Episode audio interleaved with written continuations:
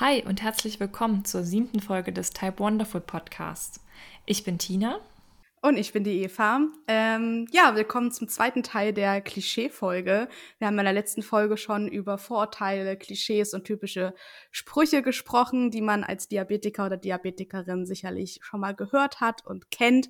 Und ja, jetzt geht's eigentlich gleich weiter und wir nehmen den zweiten Teil auf.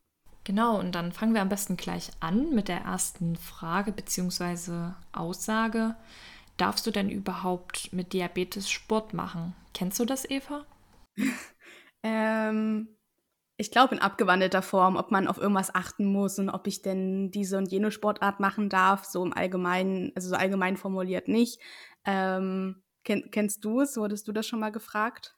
Ja, ich glaube schon. Damals in der Schule zumindest, daran kann ich mich erinnern, im Sportunterricht, da stand dann schon manchmal die Frage im Raum, was darf ich nun machen, was darf ich nicht machen.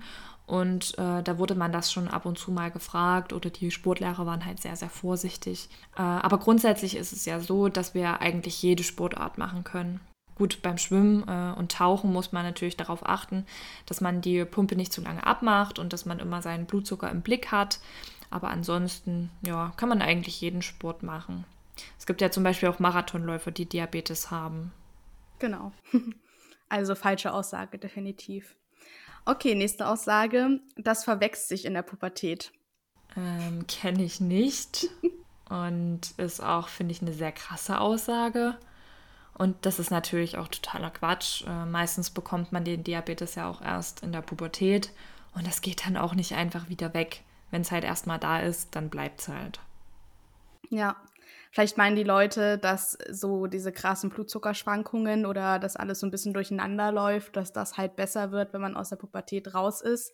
Aber die Aussage ist einfach trotzdem falsch. Es verwechselt sich nichts in der Pubertät, nur werden vielleicht die Werte irgendwann mal ein bisschen ausgeglichener. Aber auch das muss nicht sein. Genau. So, nächste Aussage. Nach so vielen Jahren, da muss das Kind doch gut eingestellt sein. Hast du das schon mal gehört? nee, ich glaube nicht. Äh, Finde ich auch eine sehr schwierige Aussage. Ähm, weil, wie gesagt, mit Diabetes ist jeder Tag irgendwie anders und man kann einfach nicht garantieren, dass man.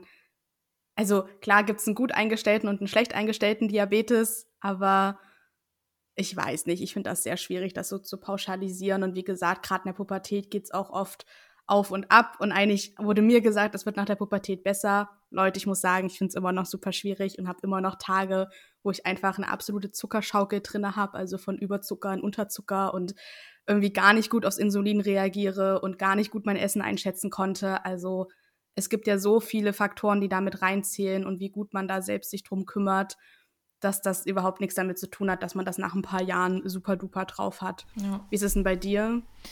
Ja, nee, ist genau dasselbe. Da spielen ja auch so Sachen wie Hormone mit rein und all ja. sowas, äh, wodurch wir überhaupt nicht überblicken können, was gerade so in unserem Körper abgeht. Da muss man einfach selber ganz viel beobachten und ich glaube, da sind auch die Loop-Systeme ein guter Ausblick, wo einem dann einfach nochmal irgendwo was abgenommen wird und wo auch die Einstellung vielleicht wirklich besser wird. Aber um auf die Aussage zurückzukommen, äh, nur weil man jetzt viele Jahre den Diabetes hat, heißt das auf jeden Fall noch lange nicht, dass er dann über die Jahre irgendwie besser wird, ohne dass man nicht ständig daran arbeiten muss. Man muss halt einfach immer wieder gucken, äh, muss sich was neu einstellen oder irgendwas umstellen und ich zum Beispiel merke das vor allem äh, bei dem Unterschied zwischen den Jahreszeiten, dass ich äh, beispielsweise im Winter immer höher laufe als im Sommer, einfach äh, begründet durch die Hitze und dadurch, dass ich mich mehr bewege. Und das sind halt einfach alles so Sachen, die man überhaupt nicht überblicken kann. Es ist einfach eine komische Aussage, weil man kann ja nicht sagen, nach so und so vielen Jahren, nach fünf Jahren nach Erstdiagnose ist der Diabetes gut eingestellt und dann läuft man die ganze Zeit zwischen sechs und acht Millimol pro Liter. Das ist totaler Quatsch. Ja, ich glaube, das können wir so stehen lassen. So, kommen wir zur nächsten Aussage, ähm, das ganz, auch ganz typisch ist, und zwar, oh je, jetzt darfst du ja gar kein Zucker mehr essen. Oder auch sowas wie, ach, ich habe ja Eis gekauft, aber das darfst du ja nicht essen. Oder du darfst dann wohl keinen Nachtisch haben, so wie alle anderen. Kennst du das?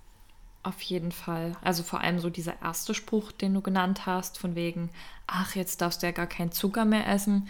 Das hatten wir auch schon im ersten Teil, äh, dass viele Leute das denken. Man dürfte nur noch Leitprodukte zu sich nehmen beispielsweise oder halt alles, was quasi keinen Zucker hat oder halt solche speziellen äh, Diabetikerprodukte. Und ich weiß zum Beispiel noch früher, als ich klein war, da gab es äh, immer in den Eisdielen so Diabetiker-Eis.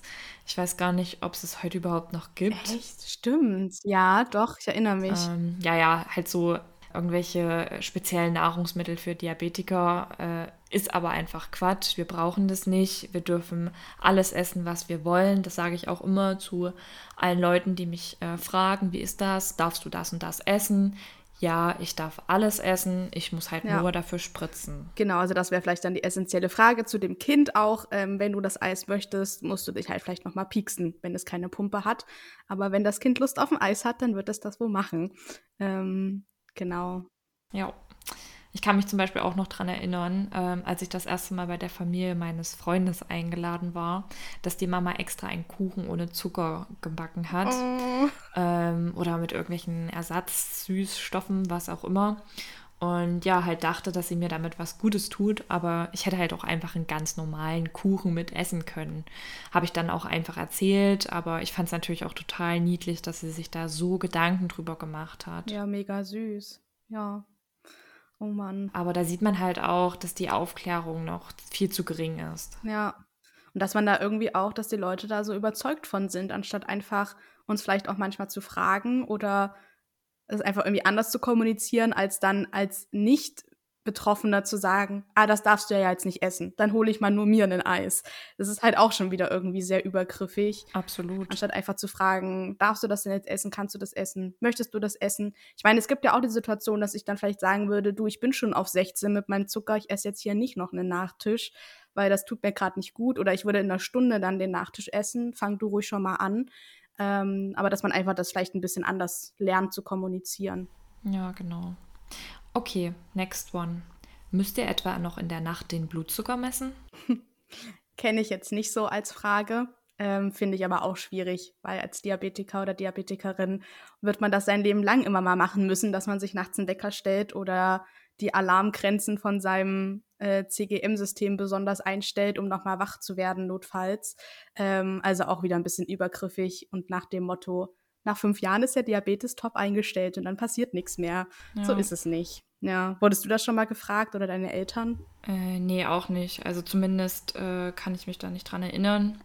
Aber ja, hast schon recht, äh, wie du es gesagt hast. Es kann halt wirklich sein, äh, dass man sich mal nachts den Wecker stellen muss und dann halt mal nachgucken muss, wie der Blutzucker ist. Oder dass nachts einfach das Gerät piept. Aber das ist einfach auch Teil unseres Lebens. Genau, okay. Gut, nächste Aussage. Du hast ja schon wieder viel Zeug mitgebracht. Kennst du das? Ähm, ich weiß nicht, ob äh, schon mal jemand direkt das zu mir gesagt hat, äh, aber das fällt mir auch immer bei mir selbst auf, dass ich immer extrem viel einpacke und an extrem viel denken muss wenn ich irgendwie verreise oder auch nur, wenn ich übers Wochenende wegfahren möchte. Also man muss da schon an vieles denken, man muss drüber nachdenken, muss ich Insulin mitnehmen, wie kühle ich das dann, brauche ich Katheter, wie viel brauche ich, brauche ich Desinfektionsmittel, Reservare, ich muss Ketonstreifen einpacken, vielleicht auch die Notfallspritze und so weiter und so weiter. Also es sind schon immer ziemlich viele Sachen, an die man denken muss, aber ich glaube, direkt zu mir gesagt wurde es jetzt so noch nicht. Ich kenne es schon manchmal. Also eher dann, warum auch immer, tatsächlich eher von meinen Eltern.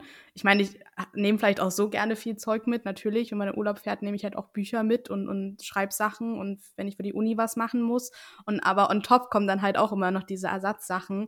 Und da bin ich auch ein Typ, der wirklich oft sehr viel zu viel mitnimmt. Aber ich habe einfach lieber zu viel als zu wenig. Und wenn da mal ein Katheter kaputt geht oder ich mehrmals stechen muss oder dann schon nach einem Tag wechseln muss, weil er irgendwie auf dem Nerv lag, ähm, habe ich halt lieber noch mal mehr Ersatzzeug mit als ja. nur die eingeplanten, die man dann hat. Ähm, genau, schwierig. Ja, also auch wenn wir in den Urlaub fahren, dann nehme ich auch immer meistens die doppelte Menge an Kathetern mit, weil du weißt ja wirklich nie, ob mal irgendwie irgendwas passiert, ne? Ja, bei mir auch so. Okay, so, nächste Frage. Das passt auch ganz gut zu dir, Eva, weil du studierst ja auch Medizin. Und zwar gibt es ja auch Vorurteile gegenüber Berufen. Zum Beispiel, was, du hast Diabetes und du bist Ärztin oder du möchtest Ärztin werden oder Sportlerin oder Bauarbeiterin oder was auch immer. Ja, ähm, kenne ich tatsächlich noch nicht so. noch nicht. Mal gucken, ähm, ob das noch kommt. Aber äh, also ich kenne es vor allem auch gegenüber Sportlern. Ich bin jetzt selber keine Leistungssportlerin, aber da gibt es ja auch ein paar berühmte Persönlichkeiten in Deutschland, wo dann schon auch mal so gefragt wird, hä, die haben Diabetes und äh, sind aber irgendwie Triathleten oder Gewichtheber oder was auch immer. Und das geht natürlich alles. Also seid da nicht so vorurteilbehaftet, die Leute, die diese Fragen stellen. Aber vielleicht stellen unsere ZuhörerInnen ja gar nicht solche Fragen. Nee, glaube ich auch nicht. Aber dass man das vielleicht weiter transportiert, dass das einfach dämliche Fragen sind. Aber ja. das ist halt in der Gesellschaft so verankert, ähnlich wie, weiß ich nicht, wenn, wie gesagt, Politikerinnen gefragt werden, wie sie das denn mit Familie und Beruf unter einen Hut bringen. Das werden die Männer oft auch nicht gefragt. Also das stimmt. Das sind wirklich so implantierte Sachen in der Gesellschaft, die sich aber mal ändern müssten. Also auch Diabetikerinnen können eigentlich alles machen. Gut, ähm, next one. Ah, das kenne ich sehr gut zum Beispiel. Ähm, warum muss das denn jetzt in den Kühlschrank?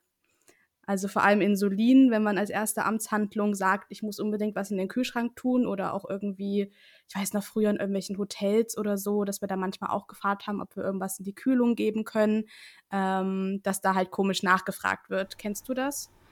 Ähm, nee, weil wir das immer dann meistens im gleichen Zug äh, gleich erklärt haben, dass halt das Insulin oder die Notfallspritze kaltgestellt werden müssen. Ähm, ja, also dadurch, dass wir das immer gleich äh, gesagt haben, wurde das auch nicht gefragt, aber wahrscheinlich wäre die Frage gekommen, wenn man es nicht erklärt hätte. Aber du kennst? So ein bisschen, ja, also auch nicht böswillig gemeint, aber so, warum musst du jetzt gleich an den Kühlschrank oder was ist das denn, wenn man es auch bei den Großeltern oder so in den ersten Jahren dann gleich zum Kühlschrank gerannt ist, äh, die wussten manchmal auch nicht so richtig, was damit anzufangen, ähm, dass dann halt so komische Nachfragen kommen.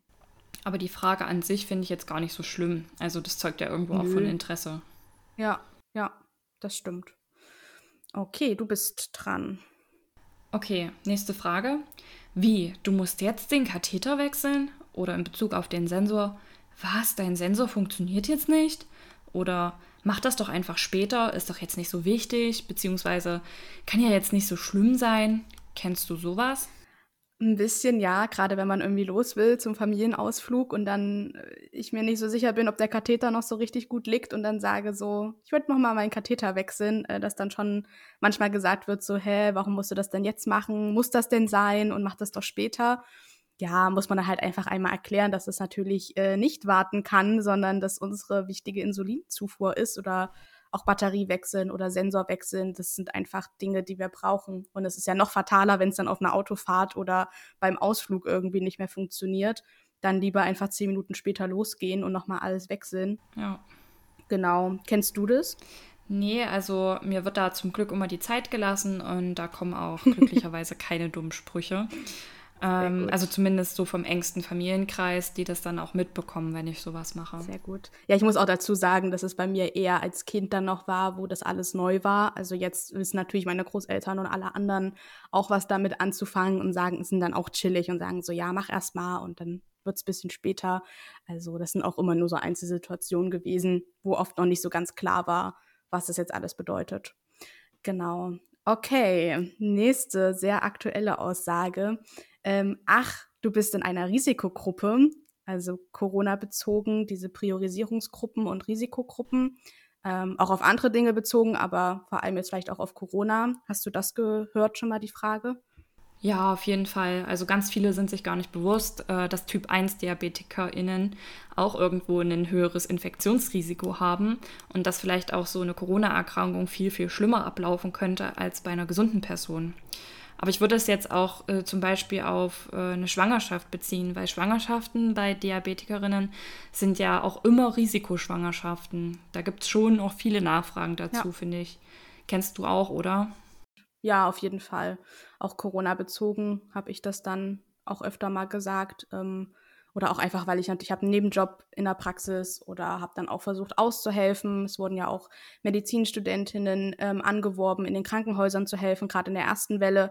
wo ich super Bock drauf gehabt hätte, aber ich war mir halt auch sehr unsicher und habe halt gesagt, Leute, ich würde nicht gern an vorderster Front arbeiten, weil ich einfach selbst Risikogruppe und Risikopatientin bin. Ähm, lasst mich irgendwas am Schreibtisch machen, irgendwelche Kontaktverfolgung, E-Mails und, und Telefonhotlines meinetwegen, aber ich möchte hier nicht direkt bei infektiösen Patienten irgendwelche Abstriche machen. Es wurde aber auch super, super toleriert und da habe ich nie irgendwie was Negatives erfahren. Genau, aber trotzdem wissen es halt einfach viele nicht, gerade weil wir natürlich nicht krank aussehen. Wir sind junge, fitte Menschen. Also auch von Freunden kam dann öfter mal die Nachfrage, ach wie, du bist auch in einer höheren Priorisierungsgruppe und kriegst eher die Impfung oder so. Ähm, aber muss man dann einfach erklären, ne, dass es halt eine Stoffwechselerkrankung, eine chronische Erkrankung ist, die schon auch mit einem schwereren Verlauf einhergehen kann. Ja. Okay, so, nächste Frage. Die ist so ähnlich. Mhm. Warum lässt du dich denn jetzt Grippeschutz impfen in so jungem Alter? Oder warum machst du auch andere präventive Maßnahmen bzw. andere Impfungen? Ja, das kenne ich auf jeden Fall auch. Ich meine, gut, ich äh, lasse mich auch Grippeschutz impfen, einfach weil ich im medizinischen Bereich arbeite und auch meine Patientinnen selbst schützen möchte. Ähm, aber auch so würde ich, glaube ich, mittlerweile relativ regelmäßig machen und darauf achten, weil wir auch bei der Grippe natürlich ähm, durch Herz-Kreislauf- und Stoffwechselerkrankungen in eine gewisse Risikogruppe fallen. Und deswegen denke ich mir, kann halt nicht schaden. Ich meine, die Impfung wirkt ja auch nicht zu 100 Prozent, aber es wird auf jeden Fall für alle Diabetiker und Diabetikerinnen empfohlen. Wie machst du es oder hast du die Frage auch schon mal gehört? Ähm, die Frage so direkt nicht, glaube ich. Ähm, und ich habe mich jetzt auch jahrelang tatsächlich nicht Grippeschutz impfen lassen, weil mir einfach das Risiko gar nicht so bewusst war und irgendwie auch meine Diabetologin und auch meine Hausärztin mich gar nicht so darauf aufmerksam gemacht haben, dass ich das machen sollte. Aber jetzt zu Corona-Zeiten habe ich mich auch wieder Grippeschutz impfen lassen, weil es ja da auch dringend empfohlen wurde, es zu machen. Ja. Und da werde ich jetzt auch die nächsten Jahre ein bisschen mehr drauf achten, damit ich da auch gut geschützt bin. Ja, ich glaube, da gab es jetzt nochmal so eine ganz andere Awareness ähm, mit Corona in Verbindung, weil ich weiß, dass meine Hausarztpraxis eigentlich die Impfdosen für die Grippeschutzimpfung hier im September, Oktober oder wann das anfing, ähm, alle waren. Also die normalen Patienten oder ne, ohne chronische Erkrankungen haben halt eigentlich gar keine Grippeschutzimpfung mehr bekommen. Und als ich dann da meinte mit meinen 23 Jahren, ähm, ja, aber ich habe ja Diabetes, wie ist denn das da? Ja gut, dann gucken wir mal. Und dann haben sie wirklich für Chroniker extra auch noch Dosen zurückgehalten gehabt. Und ich habe dann meine Grippeschutzimpfung bekommen, die vielleicht ein anderer 60- oder 70-Jähriger ohne irgendwelche Erkrankungen nicht bekommen hätte.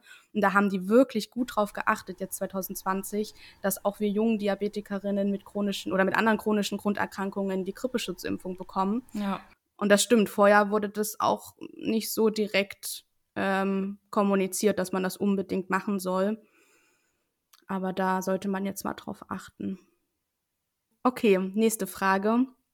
Hä, warum musst du denn zum Augenarzt einmal im Jahr? Hm, habe ich bestimmt schon mal irgendwo gehört, ja weil viele gar nicht wissen, dass sich der Diabetes auch auf die kleinen Äderchen im Augenhintergrund legen kann, ähm, weil einfach diese äh, Äderchen verstopfen können, weil man über einen langen Zeitraum sehr, sehr hohe Blutzuckerwerte hat. Und deswegen müssen wir dann einmal im Jahr zur Kontrolle zum Augenarzt und dort bekommen wir dann Augentropfen rein und da wird dann der Augenhintergrund angeschaut und geguckt, ob die Äderchen verstopft sind, ob irgendwas geplatzt ist vielleicht oder ob eben alles in Ordnung ist. Also bei mir war da bis jetzt immer alles in Ordnung. Ich weiß ja nicht, wie es bei dir ist. Bei mir auch ein Glück, aber kann natürlich auch mal ganz schnell anders gehen und gehört einfach zu unserer Vorsorge mit dazu. Also da gehen wir einmal im Jahr hin. Da finde ich, achten auch die Diabetologen ziemlich streng drauf. Also ich gebe da auch meinen Arztbrief vom Augenarzt immer ab. Ähm, genau, einfach um Langzeitschäden zu verhindern oder eben früh genug zu erkennen. Ja, genau. Genau. So, nächste Aussage. Wie? Die kontrollieren deine Füße? Das ist ja komisch. Vielleicht erklären wir erstmal, äh, warum Füße. Willst du? Ja, also ich habe es auf jeden Fall schon mal gehört und ähm, genau, das ist äh, auch so eine Sache, dass man die Füße eigentlich ähm, anschauen sollte, auch auf kleine Wunden und auf die Fußpflege, weil wir einfach ähm, ja zu Wundheilungsstörungen neigen und man schaut auch nach Neuropathie, also dass ähm, Nervenendigungen vielleicht irgendwann nicht mehr so gut funktionieren. Das ist eine Langzeitfolge vom Diabetes. Äh, und da guckt man, wie sensibel der Fuß noch ist und ob man noch alles merkt und Vibrationen merkt. Ähm, genau, und das sollte man eigentlich auch re relativ regelmäßig machen. In meiner Praxis wird das tatsächlich nicht so re äh, regelmäßig gemacht. Ich weiß, bei meinem Kinderdiabetesarzt, der hat das immer gemacht. Aber ich glaube, das wird vor allem auch dann eher im Alter wichtiger ja. ähm, oder wenn man dann wirklich kleine Wunden hat. Aber man sollte auch gucken, dass es keine Druckstellen sind, dass man gute Schuhe trägt, dass da die Nägel nicht eingewachsen sind, dass man sich halt gar nicht erst irgendwelche Wunden ähm, reibt im Schuh oder da irgendwas entstehen kann. Genau. Wird es bei dir gemacht? Ähm, ich glaube, bei mir ist einmal im Jahr der große Fußstatus. Ich habe den auch tatsächlich nächste Woche wieder. Und ansonsten, ich weiß gerade gar nicht, ob die auch einen kleinen Fußstatus machen. Ich könnte mir auch vorstellen, dass man einmal im halben Jahr einen kleinen und einmal im halben Jahr einen großen Fußstatus machen muss, aber macht vielleicht auch jede Praxis ein bisschen anders, weiß ich hm. gerade gar nicht so genau. Ja, weiß ich auch nicht genau, wie da die Grundlagen sind. Ähm, auf jeden Fall machen wir aber irgendwann auch nochmal eine Folge zu Langzeitschäden und zu Vorsorgeuntersuchungen, die man im Rahmen des Diabetes wahrnehmen sollte. Also kleiner Teaser an dieser Stelle. Genau, das wird auf jeden Fall wieder eine spannende Folge. Und jetzt zur nächsten Frage. Äh, wie machst du es denn beim Duschen oder beim Schwimmen? Kenne ich die Frage, ist ja jetzt auch keine schlimme Frage, ähm, aber einfach nur so die erste Frage, die gestellt wird, wenn ich von meiner Pumpe erzähle, so, hä, da hast du ja so einen Schlauch dran, wie machst du das denn dann, wenn du duschen gehst oder so? Und ich so, ja, ich mache halt die Pumpe einfach ab und zeige dann vielleicht auch diese Adapterstelle. Ähm, genau, dass diese Frage erschließt sich halt vielen als erstes. Kennst du das auch? Ja, die Frage kenne ich auch. Gerade wenn man jetzt im Schwimmbad ist oder so, wenn es denn mal möglich ist. ähm, ja, dann würde man sie entweder abmachen, äh, wie du schon gesagt hast, aber theoretisch könnte man sie auch dran lassen. Also die meisten Pumpen äh, sind heutzutage auch wasserdicht. Ja. Ähm, ich mag es aber trotzdem nicht. Ich fühle mich sicherer, wenn sie ab ist. Ich weiß nicht, ich habe da immer ein bisschen Angst, äh, dass durch irgendeinen Schlitz irgendwo Wasser reinkommt und die dann nicht mehr geht. Da bin ja. ich irgendwie ein bisschen paranoid. Äh, mir ist ja auch letztens in die Badewanne gefallen und danach war ich total aufgeregt und musste sie sofort wieder abtrocknen.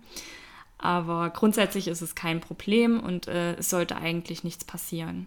Ja, und wie du schon gesagt hast, ich finde, die Frage ist auch wirklich legitim. Also ist es auch ja. nicht schlimm, wenn man sowas gefragt wird. Definitiv. Ich glaube, dass so Triathleten, also Leute, die Leistungssport machen oder lang, lange Zeit schwimmen, ähm, da gibt es, glaube ich, auch so extra Taschen für. Also so Vakuumtaschen, die wasserdicht sind, die sie dann halt irgendwie in ihren Badeanzug oder so stecken. Ähm, das habe ich schon mal gesehen in der Dokumentation, glaube ich, über Leistungssportler mit Diabetes. Also, ne, wenn man das unbedingt möchte, kann man sie auf jeden Fall mit ins Wasser nehmen. Ich mache es aber auch nicht. Also wir sind, glaube ich, auch nicht die Kandidaten, die jetzt drei Stunden lang irgendwelche Strecken schwimmen, ähm, sondern auch mal rausgehen kann und dann guckt man mal auf seinen Zucker und man kann dann ja auch kurz einen Bolus abgeben und geht dann wieder rein. Ne? Also wenn man irgendwie mit Freunden einfach jetzt nicht Ausdauer schwimmt, sondern irgendwie da rumplanscht im See. Ähm, das habe ich auch schon gemacht, dass ich dann einfach kurz einen Bolus abgegeben habe oder kurz was gegessen habe und ähm, dann wieder reingegangen bin. Oder wenn schon wirklich Unterzucker war, bleibt man halt kurz draußen. Genau. Okay, jetzt kommen wir zur letzten Aussage, ähm, die ich äh, tatsächlich auch kenne. Ist ein reales Beispiel meinerseits. Und zwar, ähm, Sie bekommen aber viele Pakete. Das ist aber toll. Das war eine Situation, wo ja bei uns im Haus irgendwie, wo ich mit meiner Mom noch zusammen gewohnt habe, keiner da war und die Pakete wurden immer mal ich weiß gar nicht, gegenüber in irgendeinem kleinen Laden abgegeben. Ich weiß gar nicht mehr, was das für ein Laden war. Und da war eine junge Verkäuferin, die uns dann das Paket immer übergeben hat. Und das war dann so zwei, dreimal so. Und sie meinte dann irgendwann so, Mensch, Sie bekommen aber viele Zusendungen. Das ist aber toll. Und Sie kriegen ja so oft Post und so. Und meine Mom, ich war da halt noch jünger, hat dann so gesagt, na ja, das sind halt medizinische Utensilien für meine Tochter, die ist krank, die hat Diabetes. Und ihr tat das dann total leid. Und mir tat es total leid, dass sie in so ein Fettläppchen getreten ist, weil sie kann es natürlich nicht wissen ähm, und war dann so total aufgelöst, meinte so, oh Entschuldigung, das wusste ich ja nicht und es ist dann natürlich nicht so eine tolle Anlass, Pakete zu bekommen und ach, hätte ich das mal nicht gesagt. Sie war halt dann total, äh, ja, ein bisschen perplex, dass sie das dann so falsch eingeschätzt hat. Ähm, ja, war, war eine ganz süße, süße Situation und überhaupt kein, kein Ding, dass sie das gedacht hat, aber ja, seid da vielleicht auch ein bisschen sensibilisiert, dass das nicht immer heißt, dass man irgendwie coole Sachen bekommt, sondern ich weiß nicht, Menschen, die oft dann Post bekommen, dass dann vielleicht auch einfach Versorgungsdinge sind für irgendwelche Krankheiten. Ja, genau. Okay, dann sind wir durch mit unserer ellenlangen Liste, Tina. Können wir denn zusammenfassend noch irgendwas sagen? Haben wir irgendwelche Muster erkannt? Ja, also was mal wieder aufgefallen ist, dass so dieser Unterschied zwischen Typ 1 und Typ 2 Diabetes vielen einfach immer noch nicht richtig klar ist und die Aufklärung da einfach noch fehlt. Aber wenn ihr die Folge bis jetzt gehört habt, dann seid ihr ja jetzt hoffentlich aufgeklärter als zuvor und wisst, was ihr so sagen könnt, dürft und was man vielleicht eher lassen sollte und was auch äh, teilweise übergriffig rüberkommen könnte.